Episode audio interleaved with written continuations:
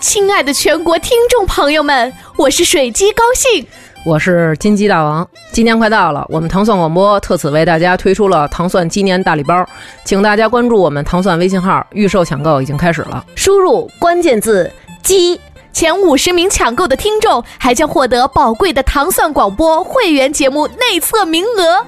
啊，在这里，在这里，sorry。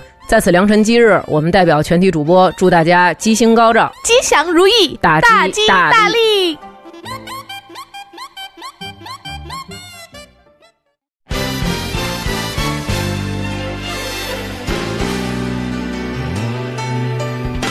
游戏伴随我们成长，游戏就在我们身边。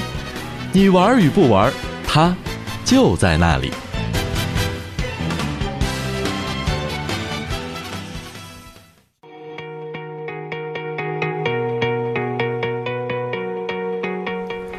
Hello，大家好，欢迎收听今天的游戏同好会，我是熊王，我是小爱，我是蒂梦。嗯，最近有一个新闻非常的爆炸性啊，就是这个电子竞技这个。这个项目，这个专业正式进入了这个大学校园，也成为了一个这个正式的这个大学的课程以及大学的专业。那你，我不知道二位一开始听到这个消息的时候是一什么反应？就我想的是，因为他如果能成一课程啊，嗯，他得他学都学习什么东西？嗯，我我想是不是第一个是技法？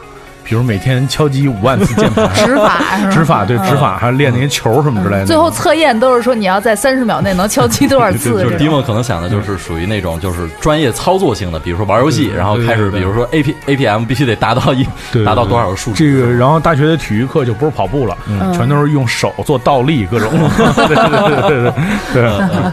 那小爱呢？呃，我听到这个，我觉得是他们终于有名正言顺的这个理由去玩玩游戏了，是吧？再也没有人说他们不务正业了啊！其实这个就是刚出来的时候，大家肯定有不少人都是这种想法，就是说这个专业可能就是这种专门培养玩游戏的这种这种这种专业。但是其实啊，其实这个专业其呃是为了培养这个。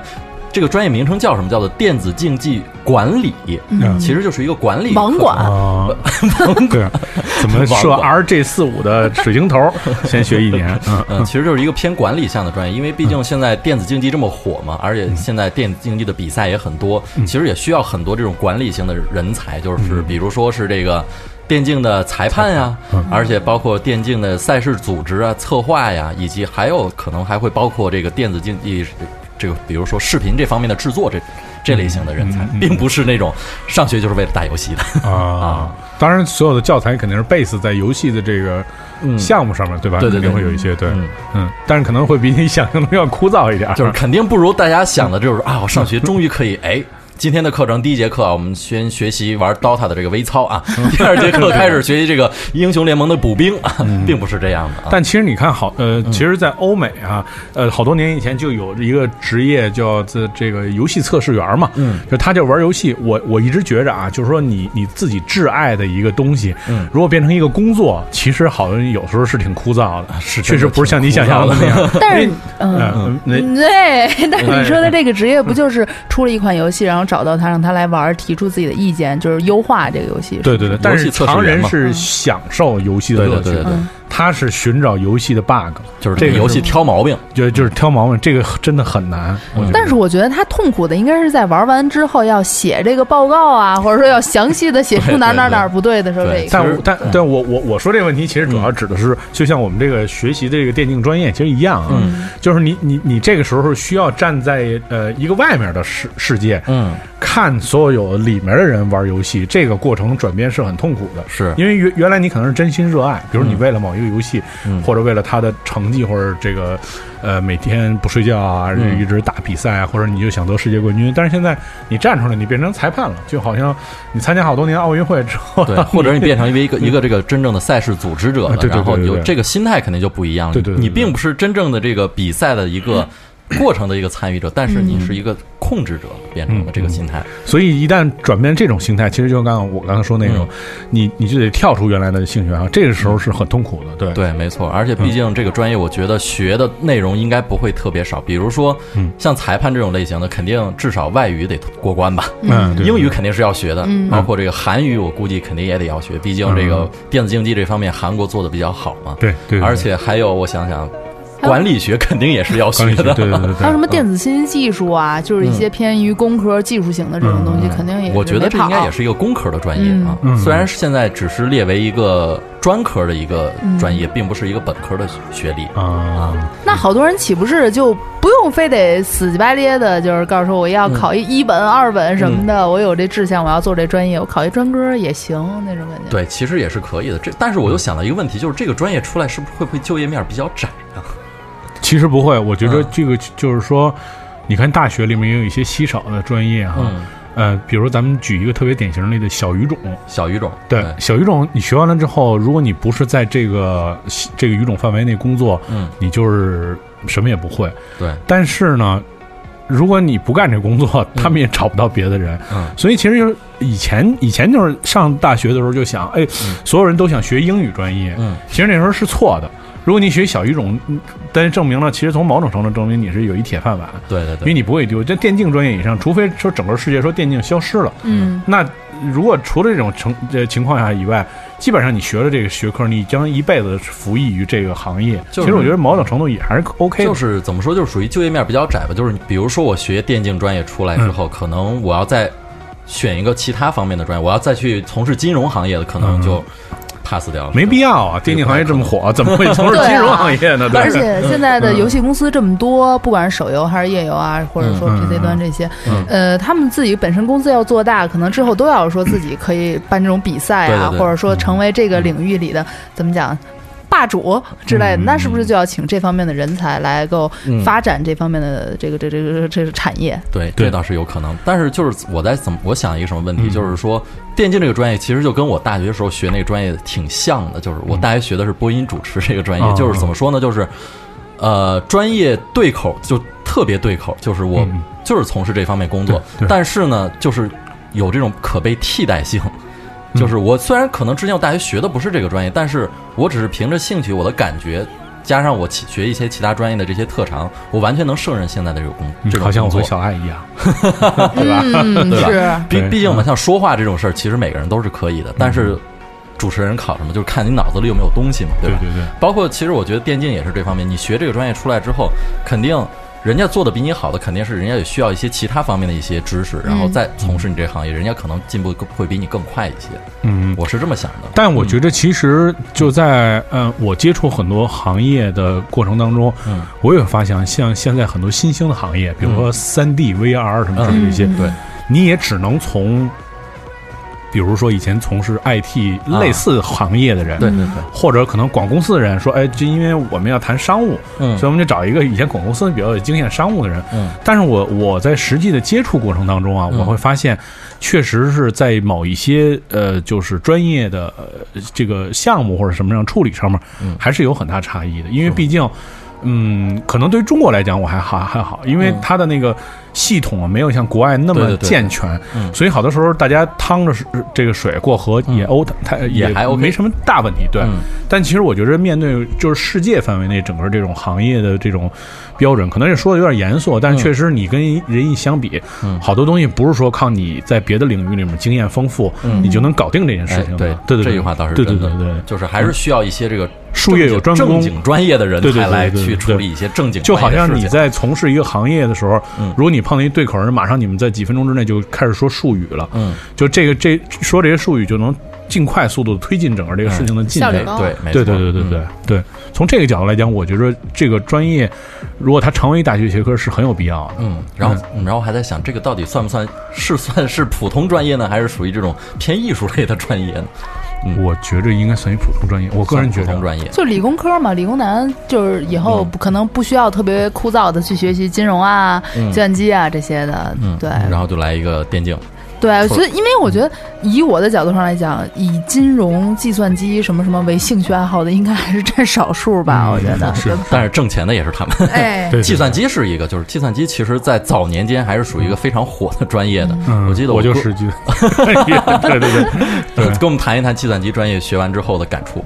我觉着就是你就是会修电脑。啊，对，因为这是一个你你你过不去的这事儿嘛，对，没错。然后就是好多人找你修电脑啊，然后帮人家设置家里的那些 WiFi，嗯，这就是唯一的，对 还是网管，对对对对，网管系的，对，计算学计算机就是呃会设置所有人家里的 WiFi，嗯，而且你能用轻呃从某种程度来讲可以轻松破解某一些人家里的 WiFi 啊，就是蹲在楼门口，然后跟那儿一直上网嘛，因为基本上家里的密码全是一一或者什么之类的这种，对对，简单。简单暴力的，对对对，嗯，我觉得从这个角度上来讲嘛，就是说，确实是，嗯，我觉得随着社会进步，也是也有很多的专业新兴的一些专业，对对对对，这这这在以前可能，嗯，就是不能称之为一专业，甚至被，比如被我们父母唾弃为，你怎么能就是选择这么一职业，这么没志气？你给学国际贸易，就好像会出现这种情况。但其实，越来越多的新兴行业促使了很多以前我们认为不是一个工作的事情，然后呢变成让你为之终身奋斗的一个事情嘛？对。我觉得现在就是终于能反驳父母说那句话了，就你老爱玩，你给我玩出一花样也行啊！你看谁家就是好画画什么的，人人成一什么家了？你爱玩游戏，你也给我成一什么？好，可以啊！你让我去学这个，学这个专业是吧？以后我就从事这个电子竞技。其实我我觉得就是还是在现在就是中国很多父母看来，其实这个专业真的不能称之为一个正经的一个 一个学科了。对，那只能算选修课。对，毕毕竟这个专业跟其他一些。比起来，比如说我学中文啊，我学外语，这没法比，对吧？你学什么？学电子竞技的啊？那你出来干什么？我觉得这电竞就是游戏。一提游戏，其实很多中国家长都是属于抵触的这种情绪。的，对，嗯。哎，那熊王其实接触很多电竞的这个选手啊，或者说从业人员，嗯，你觉得他们怎么看待这些事情？其实从就是我从从业人员角度来说，他们觉得这其实真的是一件好事儿，因为怎么说呢？就是如果真的是。国家真的有这种政策，要嗯要新要大力发展电竞行业嘛？肯定也是需要不断的这种新的人才出现的。因为现在在在这个行业当中，没有一个就是系统的学习过这一系列行业，在这个行业到底要该怎么干的这这种人嘛？只是都大家都是在摸着石头过河，就是学别人学韩国，韩国在在干什么，我们要干什么？他们在干什么？我们。再要去补充一些什么？其实有一个系统的学习，其实是一件好事儿。那会不会有很多人因为这种摸着石头过河、石头过河的那种状态，而造成了很多遗憾？也就是说，其实非常迫切想有这样的专业来规范市场。其实真的就是每一个行业都是需要一个规范的一个条条框框，然后才能更好的发展嘛。其实电竞在这几年，尤其是从一零年之后，一直属于一个很快速的一个发展状态嘛。呃，其实也是。有一定的这个人才还是很缺失的，比如说像这种电竞裁判，嗯，这基本上之前就没有人会去专门要去研究啊，这个电竞比赛啊，到底这个比赛规则，我比如说举个例子，就比如说游戏过程当中怎么样，我这人这个玩家算是犯规了，或者怎么样出现一些什么状况，其实还是很需要的，嗯。嗯，因为特别像那个，反正我是看过几次那种游戏那种直播啊，嗯。我觉得确实是你你。你面对那么多少女吃饭，嗯，和 就是满地图发波，我觉着。好像真的好像满地图发波的关注人更多一点。对，其实但是你在这个过程当中，如果你没有一个公正的一个裁判，最后这怎么说呢？这也没法说。其实我觉得，包括你，我觉得包括解说啊，就那些人一直跟那说，一直说，我也不知道说什么。但我觉得这个这个是需要一个特别专业的，对，需要一个培训。比如说我说话，首先一点，我说话得清楚吧，对吧？对对。要不然我叨叨叨叨叨说半天，观众，嗯，你在说什么呢？对对对。那还有口条的这种训练 啊，应该也少不了，就是解说呀，包括这个，我觉得这很重要，很重要，真的很重要。你你你这。不能像北京人啊，这怎么着？我打不下，打不下，这种肯定是不行。因为现在我们看到很多的这个解说，都是一些这个职业选手，然后退役了，然后他们去从事这个解说的工作。嗯嗯，包括其实我觉得正正真正的这电竞电竞的这个课程，真的这个专业开了之后，很多这个退役的职业选手其实也可以。又有一又有一口饭吃，对吧？也可以去大学当个教授什么的。而且凭着自己的经验，可能就是所谓在这个行业里的价值更高了。哎，对，对吧？对，嗯嗯。哎，这一般的这个就是说，在这个行业里面，就作为选手啊，他有没有什么年龄的限制？就比如说，他到多少岁可能就打不动了？其实这个电竞跟体育运动是一样，就是还是吃青春饭的嘛。就是尤其是电子竞技，就是人老了之后，自然反应能力就下降，反应自然就跟不上节奏了嘛，对吧？其实大概职业选手到二十，最多打到二十五岁，基本上就。该退的就退了，应该看依照脸上那敲子多少来定，对 辐射程度。当包变成坑，就该退役了。对对，脸上有包的那正正当年。还有手抖的那种，帕金森的那肯定是不行的。是是是，嗯，所以说他们其实很多电呃这个职业选手退了役之后，就是头几年，就可能在一零年前后的那那几年的时候，其实过得是真不怎么样。但是后来呢，随着这个。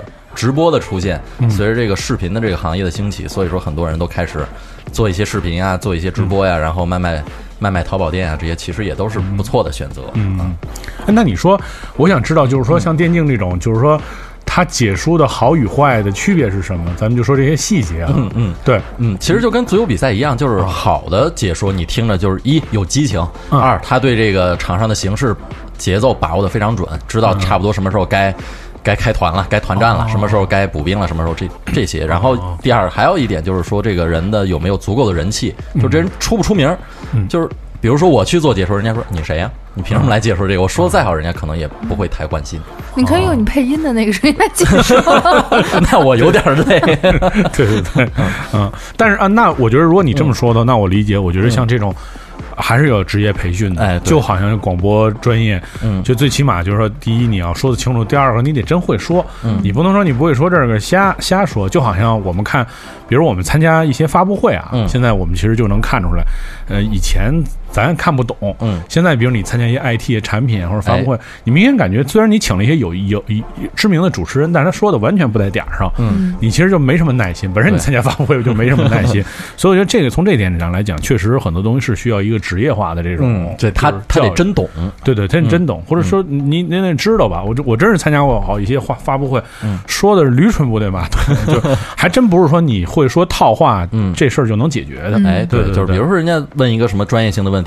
哎，我这该怎么说？或者在一些专业性词汇上，我不知道该怎么念，这不就尴尬了？其实就是信息点的传递嘛。像你弟弟哥，你是参加那些发布会，可能就是人家说这产品哪哪哪优化，或者说新的高科技什么的。他说啊，你看大家这生活越来越好了 什么的这种。对对对对对。本来本来觉得他这块该出 该出点了，然后对对一晃一晃，哎，什么玩意儿？对对，其实包括像一些。嗯，特别有名的主持人，比如某某和某某参加一些国国际级的发布会什么的，我也发现有这问题，就是因为他虽然他的呃职业素养非常高，嗯，但是他真的就是说在说话的时候，他会觉得自己因为知识不够，嗯，所以经常你会能特别能明明明显的感觉到他是在避重就轻，嗯，或者就是说想办法，哎，就哎就避过去，用自己的技巧，车轱辘话开始来回转了，就是。特别明显，因为可能我觉得可能也是因为大家老录节目，就是说已经了解成那种感觉，对。所以，我觉得从这这点上，就是说，因为我我我我看过那么几次那个直播，我虽然不是特别了解，但是我也觉得是，就是你要真的有这种受过这种职业的这种教教怎么说呢？教育培训培训对，然后他才能去去去更好的指导更多的人去看这个比赛。哎，因为我觉得我比较关注这，是因为裁判虽然他能够。决定比赛的输赢，嗯，但是我觉得更多的人是因为通过看直播和听那个解说嘛，嗯，需要听这个。我觉得从这一点上来讲，可能是是挺挺挺有需要，还比较重要的。对对对，嗯，也也许像什么传媒大学以后就开设这种电竞专业。电竞专业解说课，解说课，对对对，这是属于播音主持专业的这个下下属一个学科，对对对，嗯。嗯。其实这么多年，就是看电竞发展。毕竟我从哎，我从小就比较喜欢游戏嘛。然后从开始第一次听说电子竞技的时候，应该是在零几年的时候。那个时候应该是 Sky 刚得了那个 WCG 的冠军嘛。然后从那个时候开始，哎，有电子竞技这个概念了，就是说这个比有比电子竞技有比赛了，不是说我就是啊抱着电脑随便玩，而是真正的可以通过这个去打比赛，然后。获得荣誉，获得一些金钱的奖励，然后包括那个时候在电子竞技刚开始兴起的时候，那个呃，央五也出过一个游戏的节目，叫做《电子竞技世界》啊，也也许有一些这个老的听众可能会了解这款这个节目，也都听说过这个节目。但是后来呢，由于由于一些这个限制的政策啊，比如说，哎，我记得应该是在也是在零几年的时候，就是有你还。网吧出过有叫蓝极速网吧，蓝极速网吧对那个事故出了之后，出了之后，好像国家就开始比较开始封封禁这个电子竞技，就开始遏制这方面的传播，就觉得就一直说这游戏就是洪水猛兽，不许玩，不许去网吧，不许什么什么，然后开始控制，然后到了其实那几年还是挺。挺可惜的，因为看国外，尤其是韩国，其实就在那几年开始高速发展。因为我觉得那个时候大家还是属于在一朦胧状态，因为我也是从那个年代过来的嘛，哥们儿看看网吧出身的，嗯，就是那是一混乱的年代，对对，因为他首先，比如说在就商业发展上面，他没有一规范的，那时候还没到说你玩游戏必须得付费，哎，只是一个凭个人兴趣，比如说为了打点装备啊什么之类的，所以那时候我们也经常看到，比如说呃，在第一天去网吧，然后看徐王在那儿。这儿放着一个可乐，然后放一盒饭，熊那玩儿，哎来了，然后那个啊来了，然后三天之后去去看熊还在那玩呢，然后旁边放了一堆 可乐和一大堆盒饭，哟又来了啊，我没走，但是那时候其实不是一个规范的年代，我觉着，其实行业都是在这不断慢慢规范，不断在成长，对，从那个时候我记得，因为那个电子竞技。这项运动其实也是在零三年左右吧，也被国家承认成为一个正式的体育项目了嘛。嗯啊，其实我在想，说不定很多年之后的奥运会，可能也会有这个电子竞技的这个金牌啊这种比赛的。其实毕竟这个时代是在发展嘛。从一开始我们比较抵触，觉得这个游戏就是，唉。玩物丧志的东西，然后可能到现在，哎，真正很多人觉得，哎，这个事情是有的，有的办的，有的人关注的，而且有钱挣的，大家可以慢慢的。其实最简单的道理就是说，跟办学这是一样道理。嗯，就是一旦是，我觉得万物一旦有体系、有系统之后，这件事情就是有意义的。对，以前就玩你，你说你瞎玩，就好像我们。之前就说，在我们玩游戏，有的时候明明五个小时能通关，要玩几百个小时。嗯，其实那是一种漫无目的的这种游戏，这种其实确实不太提倡，因为浪费你的浪费时间。对，但是你像它作为一个竞技项目，它有一些它有一些商业元素的运作，然后能让你整体的，就是说，哎，很多人还会就是觉得这是一个正规的事情。那我觉得这件事慢慢就会变成是一个就是。我觉得合法合理，合理，对 对对，事情，对对对。我觉得主要来说还是国民呃这个生活水平提高了，然后所有的东西都是各种娱乐化、泛娱乐化，哎，然后这个除了这种影视啊、音乐啊、游戏也必须得开始。游戏肯定也是一个。肯定是一个大的项目，对啊，并而且其实我觉得游戏并不只是包括电子竞技，而且还有很多其实大家平时玩啊，平时喜欢休闲的一些，也是在游戏这个范畴里头的。而且其实从这种产业上来说，游戏是很多影视或者是动画的衍生品之一。哎，对，对，所以它可能是一个完整的产业链。嗯，看到很多就是包括电视剧也好，包括一些电影也好，其实也是包含着一些游戏 IP 的一些主题的一些电影啊电视剧，现在大家也都能看得见。对啊，啊，哎呦，我那天我在某卫视看了一个，肯定是网游改编的一个电视剧，魔幻那种发波的什么那种，我的妈，很倾城是吧？对对对，然后是那个吗？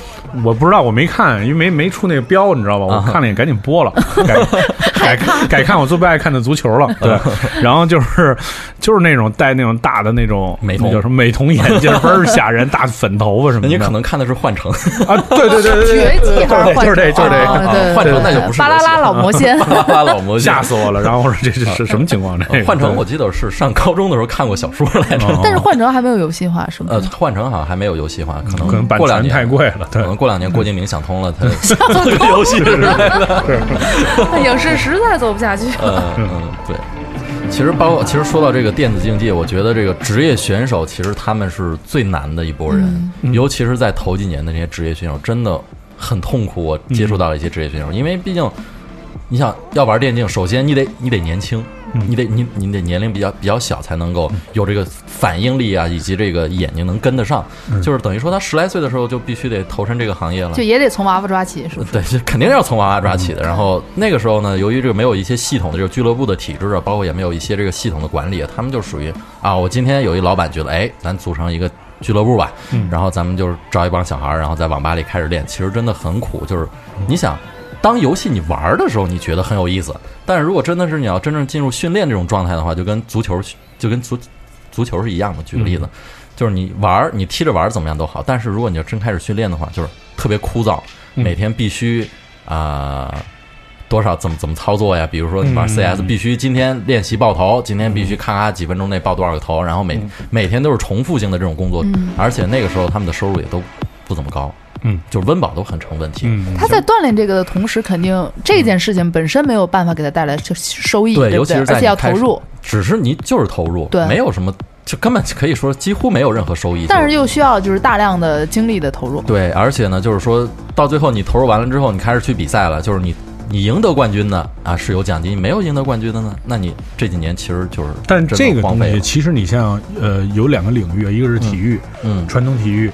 还有一个是古典音乐，其实都存在这问题。但是为什么很多人还在从事古典音乐和体育的原因，其实就是因为它是一个正规的系统。嗯，但是你你你只看到了那些获得奥运的冠军，或者说是成名成家、成名成家那些音乐家。嗯，但是你看到的是是成千上万的人是没有没有归宿。其实还有很多人就是埋在底下，你根本不知道。但但是就是因为他已经有一个系统，嗯，他不至于说让你你看，就是很多你说可能古典音乐家吧，就是说。他虽然可能没有成为名家，嗯，但是他因为在系统里面，所以他可能还会有比较相对稳定的工作去选择。比如说当老师总行，当老师，或者你去比如说咖啡厅弹钢琴，这这也是可以活着的。比如说体育专业的，你还可以去。教书嘛，对吧？当体育老师嘛，对，或者健身教练，其实这就可以。这就是因为它有系统的保护，所以从这角角度来讲，是如果有一个系统的话，就不至于说你跟这儿也玩半天。你说你报就是报几个头，这以后找什么专业？这没事儿干。这个就是，尤其尤其那几年，就是比如说我电竞选手，我玩了几年之后没出什么成绩，那我退了役之后二十多岁了，正是我。人生中最关键的时刻，我那几年青春就耽误在游戏上，我没有学到什么知识，我出去该怎么工作呀？但是不一定啊，我觉得如果是这个从业者的话，他将来比如说所谓没有成名成家，但是他以一个游戏体验者的身份，他也可以去到游戏公司去做开发游戏的事情啊。嗯，但是如果是你要真去从事开发游戏的话，其实你还是需要很多专业知识的。是，但是你说要现在这个东西已经形成一个专专业了嘛，是吧？上学也教了，那肯定是也有相关的这种咱们刚才说的电子。信息的方面的培养，那到时候我觉得，呃，在想要找别的出路走，不是一件特别难的事儿。我觉得，我觉得其实这方面就是也是一个好事儿吧。整个体系也是在不断的完善，也是在不断的进步。我觉得，嗯，可以。大家如果说有 有这种对性业这个专业比较感兴趣的小朋友，可以考虑一下啊。对对对对，就如如果你真的特别喜欢玩游戏，我觉得也不愿意。我觉得有有一个事情是这样的，就是说，你看古代人，其实我们以前小时候学学学语文的时候，其实说到了古代人比较唾弃的，就是说，呃，你什么都会一点，但是你没有一个精专的行业专精。嗯，虽然这两年就是也存在这种，就是说，比如说，嗯，就是你得什么都得会一点，就是这样，你在工作过程当中有很很高超的这种变通的技巧，属于万金油型。对对对，但是呢。在某些行业里面，其实还是要注重，就是说你要精专的。对，你的你的这个你所处的行业，你所处的位置，嗯，你你越精专，其实越能保证，就是说你在这个行业里面从事工作的这个。级别是多少？对，比如说，如果你只是耍嘴皮子，什么都会弄点什么的，那你有可能，比如你你在这电竞行业永远是一个，就是哎，什么都得张罗。老大说，哎，说今天组织比赛，你去通知这些人 吧，碎催醒了，碎催。对对对对。但是如果你真的下决心，我觉得既然它成为一个学科啊，如果你花心思，就是投入你的精青春和精力去学，嗯，有可能会。在某一段时间内，你觉得很低迷嗯状态，但是其实最终你还是会享受到，就是说你付出的那种艰辛，最终你是能得得到回报的。这在任何一个行业都是共通的标准，没有没有例外。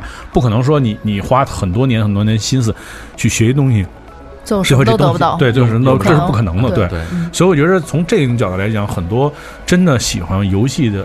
玩家呀，或者怎么样？如果你们真的想投入，我我我个人的建议就是就是一猛的扎到死，就是去去潜心的去学习它。其实做所有事情都是这样，就是还是需要一个持之以恒的这种心态，对对对对。只要你说服了你爸妈，就是对对，我觉得还是可以的。对对对对，嗯。